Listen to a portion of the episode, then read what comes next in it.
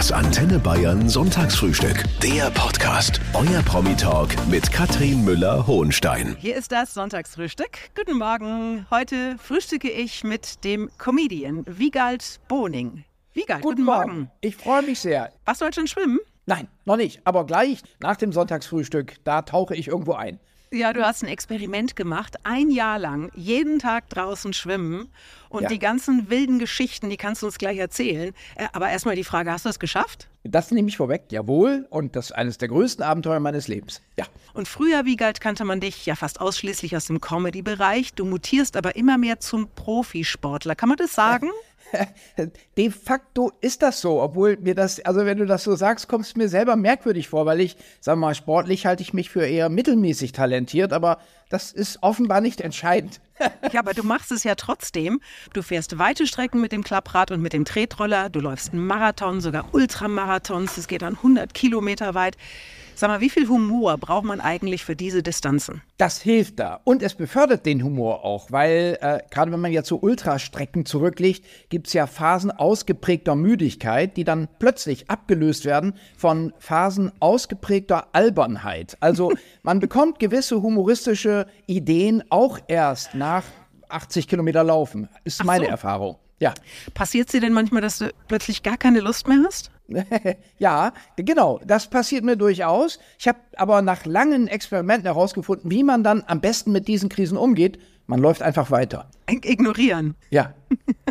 Wie oft sagt denn deine Frau, mein lieber Mann Wiegald, jetzt mal ganz im Ernst, du hast totalen Knall. Das kommt schon mal vor. Äh, Mit sehr warmen Worten kann sie mir auch mitteilen, dass sie jetzt diese Winterschwimmen-Obsession nicht teilt und mir zuliebe zwar gerne mal mitkommt, aber nach 20 Sekunden dann das Becken auch wieder verlässt. Äh, also den richtigen, ernsthaften Knall, den verklausuliert sie sehr liebevoll.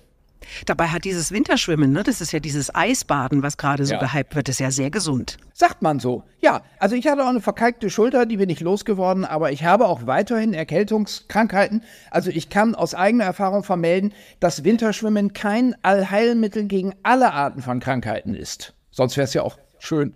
Dein letzter Besuch, Wiegald, ist gar nicht so lange her. Damals hattest du gerade 52 Mal nacheinander einen Marathon absolviert. Das sind 42, Komma wie viel? Ich kann mir das nie merken. Wie viele Kilometer?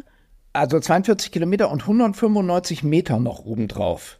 Die sind Die natürlich aber- besonders zäh. Die sind natürlich zäh, die sind manchmal auch blöd, wenn man noch so eine halbe Stadionrunde oder so hinten dran schieben muss. Und man sieht schon äh, den Weißbierstand dort drüben und denkt sich, was soll denn der Quatsch jetzt? Also 42 wäre doch auch in Ordnung. Ist Ja. mir schon so passiert, auf jeden Fall. Und jetzt also schwimmen. Ein ganzes Jahr lang, jeden Tag, irgendwo draußen, egal wo du gerade bist. Ja. Und du hast ein wirklich unterhaltsames Buch darüber geschrieben. Da erfahren wir zum Beispiel, wie du das zu Hause am Ammersee machst. Ja. Weil du bist da nicht einfach so ins Wasser gestiegen, sondern du hattest auch noch Passagiere. Ja, äh, ich habe ja Kinder im Kindergartenalter und die freuen sich sehr, wenn ich diese Leidenschaft familienfreundlich auslebe. Heißt in diesem Fall, wenn ich ein kleines Schlauchboot hinter mir herziehe, ich trage dann auch eine Kapitänsmütze, mache so Oma-Brust, also tauche den Kopf nicht unter. Und zum Beispiel Theo sitzt dann im Schlauchboot, trägt auch eine Kapitänsmütze und so als Tandem sind wir dann auf dem Ammersee unterwegs gewesen. Also jetzt ist es ein bisschen kühl. Ich bin zwar alleine weiterhin im Wasser, aber Theo hat keine Lust mehr. Also du schwimmst und die Kinder geben Anweisungen. richtig, ja. Also ich kann mir dann auch sehr erfolgreich einreden, ich sei ein Außenbordmotor. Was sagen denn die Menschen, die das beobachten, Wiegald? Ja, ich schwimme ja auch in der kalten Jahreszeit relativ weit raus. Also ich weiß gar nicht, was die sagen. Die flüstern sich vielleicht was zu oder rufen mir etwas hinterher, was ich aber auch gerade bei starkem Westwind überhaupt nicht verstehen kann. Ähm, ich habe aber auch schon Leute gesehen, die mir einen Vogel gezeigt haben. Das gibt's auch. Zum Beispiel Binnenschiffskapitäne. Ich bin mal in, in der Spree in Berlin direkt am Hauptbahnhof ins Wasser gegangen. So unter dem Motto Swim and Rail. Und dann kam ein Binnenschiff um die Ecke gebogen. Und der Kapitän sah mich und zeigte mir nur den Scheibenwischer und bog dann Gott sei Dank rechts selber noch wieder ab, weil unklar ist, ob ich rechtzeitig wieder ans Ufer hätte schwimmen können. Ist also gut Aber es hat geklappt. Ja, hat geklappt auf jeden Fall. Ja. Jetzt ist Schwimmen ja ein dehnbarer Begriff, lieber Wiegald. Einmal rein, drei Züge machen, wieder raus. Gilt es schon? Das würde ich jetzt durchaus sagen. Also ich wollte ursprünglich schwimmen und habe überlegt, was ist Schwimmen eigentlich? Und hatte dann irgendwann im Kopf, naja, 200 Meter sollte es auch an den kältesten Wintertagen sein oder auch 20 Züge, musste dann aber feststellen, dass es Lebenslagen gibt, wo du dich irgendwo befindest, wo nur ein Eisloch aufzutreiben ist. Und dann wäre es unfair, wenn man von Schwimmen spricht. Also, und darum habe ich das Buch auch Herr Boning geht baden genannt und spreche von Baden, Badetagen in Folge, um wirklich jeder Diskussion aus dem Weg zu gehen. Aber in der Regel versuche ich durchaus zu schwimmen. Wie geil, wir müssen erstmal ganz am Anfang anfangen. Was braucht man zum ja. Schwimmen? Also eine Badehose. Wie viele hast du?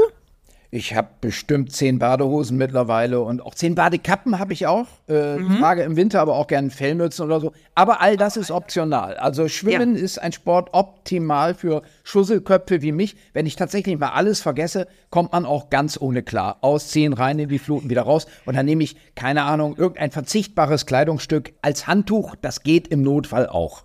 Ah, du brauchst eigentlich gar nichts. Das ist doch super. Überhaupt, ja, ähm, genau. Schwimmbrille denn in der Regel?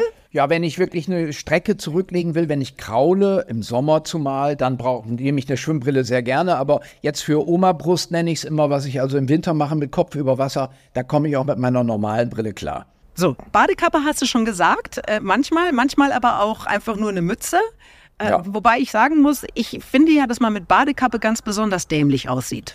Das ist richtig. Ähm, das dient aber auch der Charakterschule. Also das ist ja auch eine Form von Abhärtung. Also der Körper abgehärtet gegen Krankheiten und so. Und alles andere wird abgehärtet gegen die Blicke, die verstörten Blicke der Passanten. Aber ich habe ja schütteres Haar. Ich fühle mich einfach geborgener. Es ist muckeliger, wenn ich eine Kopfbedeckung ja. aufhabe. Ja. ja. Trotzdem danach immer schön die Haare föhnen. Kind, du ja, holst sie den äh, Tod. Das hat meine Oma früher immer gesagt. Also ich habe jetzt mit Föhnen weniger Erfahrung, aber ich habe ja auch so wenig Haare. Also ich komme da einmal mit so einem, mit einem Badehandschuh, gehe ich da durch und dann ist in der Regel alles trocken. Bist du denn ein guter Schwimmer eigentlich? Du sagst ja selber, das Wasser, das wurde dir nicht unbedingt in die Wiege gelegt. Ja, ich bin ja äh, Weltmeister im Langsamschwimmen. 2014 bin ich über den Bodensee geschwommen. Also das ist ja schon, das sind zwölfeinhalb Kilometer oder so. Aber ich habe die mit Abstand langsamste Zeit in der offiziellen Rangliste der Bodenseedurchquerung erzielt. Ich glaube sieben Stunden, 20 Minuten oder sowas. Äh, zweitlangsamste Zeit ist irgend so ein Inder mit fünf Stunden 20. Also ich bin sehr abgeschlagen. Rekord für die Ewigkeit. ähm, also ich bin ausdauernd, aber Schnelligkeit, ich weiß auch nicht, das kriege ich nicht hin. Da fehlen ja. mir, wahrscheinlich sind meine Füße zu klein, ich sag mal so. Aber du hattest es ganz generell nicht so mit dem Sport. Wann hat denn diese Begeisterung angefangen? Jetzt mach doch mal allen Couch Potatoes Hoffnung. Vielleicht wird es ja noch was. Ja, also ich gehöre auch zu den Leuten, die in der Jugend durchaus ernsthaft Sport getrieben haben, mit dem Ziel, Olympiasieger zu werden. Ah. Als ich bei den niedersächsischen Landesmeisterschaften der Schüler A im Diskuswurf drei Fehlversuche hinlegte, sagte ich Stantepede zum Trainer Peter Maurer, lieber Peter, ich will jetzt sowieso mehr Musik machen. Ich komme nicht mehr zum Training. Gott sei Dank habe ich dann, ich glaube 15 Jahre später, den Entschluss gefasst, dass ich Sport treibe, obwohl mir das Talent fehlt. Und das ist einer der großen, guten Entschlüsse meines Lebens gewesen, weil unter den tollsten Erlebnissen, die ich zusammentragen konnte, sagen wir mal, die Top 10 sind bestimmt fünf Sporterlebnisse. Ja. Aber es ist ja in erster Linie Ausdauersport, ne? Kannst du noch was anderes, was mit Stufenbarren zum Beispiel? Kannst du einen Fleckaufschwung?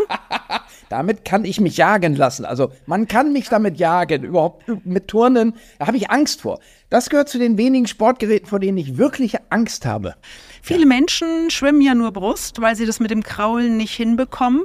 Könntest du uns das gleich beibringen? Was jetzt? Das, Br Kraulen. das Brustschwimmen. Kraulen. Kraulen. Ja, könnte ich euch theoretisch beibringen. Eine, ich habe mir irgendwann äh, vor 15 Jahren eine private Kraul-Lernstunde mit einem Bademeister meines Vertrauens gegönnt. Der hat damals 50 Mark gekriegt oder so und hat als wesentliche Übung meine Beine zusammengebunden mit einem alten Fahrradschlauch. Ja. Und das hat revolutionär auf meinen Schwimmstil gewirkt. Und ich habe den Eindruck, ich komme besser vorwärts. Also zumindest ist das mein subjektiver Eindruck. Ja. Wie viele Stunden hast du gebraucht? Eine. Eine. Eine und dann ging das. Eine Stunde und äh, ich habe hab mir Fachbücher zugelegt und Übungen, die in diesen Fachbüchern standen. Äh, Schwimmtraining für Triathleten. Das war so ja. ein Buch, da habe ich mich mal ein, im Müllerschen Volksbad in München einen Winter lang mit beschäftigt. Ja. Also von daher nur eine Trainerstunde, aber doch viel eigene Zeit in die Perfektionierung investiert. Und jetzt hätte ich gerne eine Antwort auf folgende Frage. Die meisten haben ja tatsächlich Probleme mit der Atmung. Die sagen, Ja. sie schwimmen eine Bahn und äh, sind ähm, am Ende äh, fertig. Also die ersticken halb, bevor sie Ja. an, an der anderen Seite ankommen. Ja. Was ist das größte Problem mit der Atmung? Ähm, erstmal die Wasserlage. Also viele Leute sagen ja hinten runter, die liegen nicht flach wie ein Brett im Wasser. Also sowas wie toter Mann, so eine Übung ist erstmal ganz gut, dass man lernt, entspannt im Wasser zu liegen. So. Und jetzt dreht man sich auf den Bauch und versucht mal den Beinschlag zu vernachlässigen. Also gerade so viel die Beine zu bewegen, dass sie nicht hinten runter sinken oder man abdriftet oder so. Nur zur Stabilisierung einsetzen. Der Vortrieb kommt aus den Armen. Und dann habe ich sehr gute Erfahrungen damit gemacht, alle möglichen Rhythmen mal erstmal durchzuprobieren. Also Zweieratmung, alle zwei Armzüge atmen oder Dreier, links, rechts oder Vierer, da gibt's die Atmungspyramide. Aber ich werde schon jetzt so speziell, dass der normale Antenne Bayern-Hörer wahrscheinlich denkt, oh, ich wäre ja froh, wenn ich überhaupt erstmal den Weg ins Schwimmbad schaffe. Vorsicht, so. Vorsicht. Anfangen. Du also einfach unterschätzt irgend unsere Hörer. ja, ja, ja. Also darum belasse ich es mal bei einem einfach irgendwo anfangen und im Zweifel sich nicht scheuen, den Bademeister zu fragen. Der sagt einem dann vielleicht noch viel verständlicher als ich, wie man es besser machen kann. Jetzt erzähl uns doch mal noch von deinen Abenteuern. Du bist ja sowieso viel unterwegs. Klapprad, Mhm. Tretroller, Laufschuhe. Fürs Schwimmen brauchst du aber Wasser. Das muss man Ja. jetzt erstmal finden. Was War war denn der nicht so kurioseste Ort, an dem du gebadet hast? Also ich bin manchmal sehr erfolglos auf die Suche gegangen. Ich habe mal versucht, in der Nähe des Berliner Flughafens ein Gewässer aufzutreiben, das fußläufig in einer Stunde erreichbar ist. Und da gibt's ähm, den Galgenberg mit den Pfuhlen, so hieß es in der Landkarte. Die sind aber schon lange ausgetrocknet. Das war einfach nur eine Wiese, in der ich mich hätte wälzen können. Habe ich dann aber nicht gemacht. Hätte ich auch gedacht, dass ich jetzt irgendwie schummele. Dann Hannover, das Regenrückhaltebecken hinterm Tower. Auch wieder ein Flughafen. Also Flughäfen sind offenbar besonders prädestiniert für merkwürdige Gewässer. Aber da war ich der erste Mensch, der in diesem Regenrückhaltebecken unterwegs war, sagte man mir. Ich weiß es nicht. Ja, aber hat dich mal die Polizei irgendwo rausgeholt? Bisher nicht. Ich warte weiterhin. Also es, es hätte mal fast passieren können. Und zwar Tag der Krönung von König Charles in London. Ich als Außenreporter für RTL unterwegs und hatte nur Zeit morgens zwischen sechs und sieben. Einzige Gewässer, das in Frage kam, war die Themse. War schon mal schwierig, weil der Weg zur Themse war abgesperrt für Fußgänger. Okay, da konnten meine Managerin und ich noch lügen, haben behauptet, wir wohnen da und zeigten auf ein Versicherungsgebäude. Sie haben uns durchgelassen. Am Ufer waren aber alle 50 Meter je zwei bewaffnete Sicherheitskräfte positioniert im Kampf gegen was weiß ich. Und Steffi hat, meine Managerin hat eines dieser Pärchen abgelenkt. Ich habe mich blitzschnell ausgezogen, bin so eine Treppe runter ins Wasser, 20 Züge und gleich wieder raus, angezogen, weg. Und das war meine persönliche Salbung zum einen, weil die Themse ist nicht so sauber. Zum anderen war das auch die Krönung für mich. Dann Prinz Charles war Kleinkram für mich, also an dem Tag. Der Comedian Wiegald Boning erzählt uns heute zum Frühstück von seinen Schwimmabenteuern. 365 Tage im Jahr, jeden Tag einmal schwimmen, egal wo. Aber nie, Wiegald, mit vollem Magen, richtig? Das hat meine Mama mir beigebracht. Nein, sollte man nicht. Und mit ganz leerem Magen auch nicht. Aha. Ja. Was nimmst du vorher zu dir? Ja, ein kleines Croissant oder ein Ei. Man kann natürlich auch eine Schweinshaxe nur so ein bisschen anknabbern. Das geht auch. ja, nun, nicht? Das Buch hat auch einen Untertitel. Ja. Was ich dabei über Schwimmen, Leben und tolle Hechte gelernt habe. Ja. Im Wasser ist man ja selten allein, Wiegald. Hast du Hechte getroffen? Oh ja. Und zwar einmal habe ich mich sehr erschrecken lassen von einem Hecht. Und zwar ausgerechnet im Naturfreibad des Hamburger Stadtparks. Also das ist ein richtig öffentliches Freibad. Und dort schwamm ich vor mich hin und plötzlich stand ein Kapital ist jetzt übertrieben, aber ein über Mindestmaß befindlicher Hecht neben mir mit seinem angsteinflößenden Maul. Ähm, und nun fressen Hechte selten Fernsehpersonal. Also ich hatte, eigentlich müsste man keine Angst haben. Aber die Zähne, ganz unwillkürlich, hat man doch so ein kleines Befremden und ich habe, ich, ich war, besch, hab beschleunigt. Ich war sehr schnell plötzlich auf den nächsten zehn Metern. Also er hat dich nicht gebissen. Was Nein, ist mit. Schwänen? Ich finde Schwäne sehr viel angsteinflößender als Fische. Auch die größten Fische lassen Menschen normalerweise in Ruhe. Aber so ein Schwan, der kann schon sehr fruchtig sein. Also im März, April, äh, da gab es mehrere Situationen, wo ich schon Schwierigkeiten hatte, überhaupt in den Wörthsee, in dem Fall, im Fünfseenland, reinzukommen, weil der Schwan das nicht wollte. Ich habe sehr gut auf das Tier eingeredet, ohne Erfolg. Man sieht ja leider auch äh, allerhand Müll unter Wasser, wie galt. Im Ammersee zum Beispiel liegt ein Fahrrad, ja. das du dir irgendwann noch holst, richtig? Das hole ich mir, aber ich habe leider nicht mehr die Stelle gefunden, die ich gesehen habe im letzten Sommer. Also ich muss jetzt so lange weiterschwimmen, bis ich dieses Fahrrad bergen kann und als Trophäe mir zu Hause ins Wohnzimmer hänge. Du bist einfach total irre, wie. Also erst diese Geschichte mit dem Zelten, die du mal gemacht hast, dann bist du Marathon gelaufen, jetzt schwimmen. Hast du schon eine Idee für dein nächstes Buch? Ich hätte einen Vorschlag. Du könntest mal was ganz Erholsames machen. Ein Jahr Erzähl. lang zum Beispiel jeden Tag einen schönen Mittagsschlaf. Oh, ja, das mache ich aber sowieso gerne. Also ich bin so. begeisterter Mittagsschläfer. Ich habe das aber noch nicht hingekriegt, dass ich tatsächlich immer dazu komme. Es gab schon Arbeitgeber, für die ich tätig war, die auf mein Faible für Mittagsschlaf nicht ausreichend Rücksicht genommen haben. Sagen wir mhm. mal so. Und ich bin da wirklich geübt. Ich lege mich auch jetzt hier im Radiostudio gerne unters Pult und würde da sofort einnicken können. Und was jetzt kommt, wie galt, das kennst du schon. Du warst äh, vor gar nicht allzu langer Zeit schon mal hier. Und da habe ich dich auch danach gefragt, nach deinem letzten Geheimnis. Etwas, was du noch nie erzählt hast. Ich habe aber ehrlich gesagt keine Ahnung mehr, was das war. Ja, das weiß ich das aber noch. Ich erzählte die Geschichte, wie mein Papa den Vogelring des verstorbenen Wellensittings meiner Schwester abriss und du dann sagtest, das kann Ach, man richtig. unmöglich im Radio nein, erzählen. Nein, genau. So, ja, und dann nein. dachte ich, ja, warum behalte ich diese Geheimnisse wohl für mich? So. aber vielleicht hast du jetzt irgendwas, was du beim Schwimmen erlebt hast, was, was nicht in deinem Buch steht, was du uns erzählen kannst. Also, äh, ich muss was gestehen. Hm? Es gab tatsächlich mehrfach Situationen, nicht im Uferbereich, sondern auf großen Binnengewässern, weit vom Ufer entfernt, dass ich pullern musste.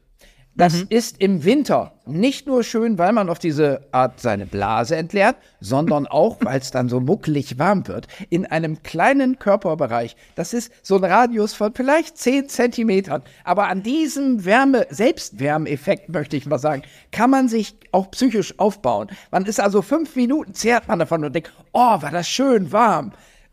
Das ist also auch ein Tipp, den ich den Hörern jetzt mitgebe. Wenn ihr mal beim Eisbaden oder Winterschwimmen den Eindruck habt, oh Mann, das macht jetzt gerade gar keinen Spaß. Es ist einfach zu kalt. Einfach mal laufen lassen. Das, es hilft, ein paar Minuten lang. Einfach mal laufen lassen. Ach, du bist köstlich, wie galt. Danke. Ah, Herr Boning geht baden. Dieses Buch ist wirklich, also es ist wirklich lustig. Und ich wünsche dir jetzt, ähm, hast du eine Badehose an heute? Ja, ich habe gar keine Unterhosen mehr an, immer nur Badehosen. Gut, also wenn du eine Badehose anhast, kannst du jetzt gleich noch schwimmen gehen. Dann so hast du das nämlich für den heutigen Tag auch erledigt. Und äh, bleib bitte schön gesund dabei und bleib fröhlich, mein Lieber. Vielen Dank für deine Zeit. Du auch. Dankeschön. Bis bald. Das Antenne Bayern Sonntagsfrühstück. Der Podcast. Jede Woche neu. Jetzt abonnieren oder folgen für mehr spannende Gäste und entspannte Gespräche mit Katrin Müller-Hohenstein.